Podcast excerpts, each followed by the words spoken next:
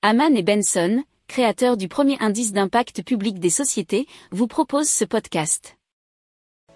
Haman and Benson. Le journal des stratèges. Dans la salle de concert SWG3 ou SWG3 à Glasgow, le système novateur utilise la chaleur corporelle émise par les spectateurs pour la convertir en chauffage pour les autres pièces du bâtiment. La chaleur est absorbée par des bouches d'aération situées au plafond de la salle de spectacle et transportée par des tuyaux sous l'édifice pour être stockée et redistribuée ultérieurement. Ce système est dix fois plus cher à installer qu'un système énergétique classique, mais il est écologique et en bout de course, eh bon marché, nous dit tf1info.fr. Et au final, il permet de réduire la facture d'énergie de 45 000 euros par an.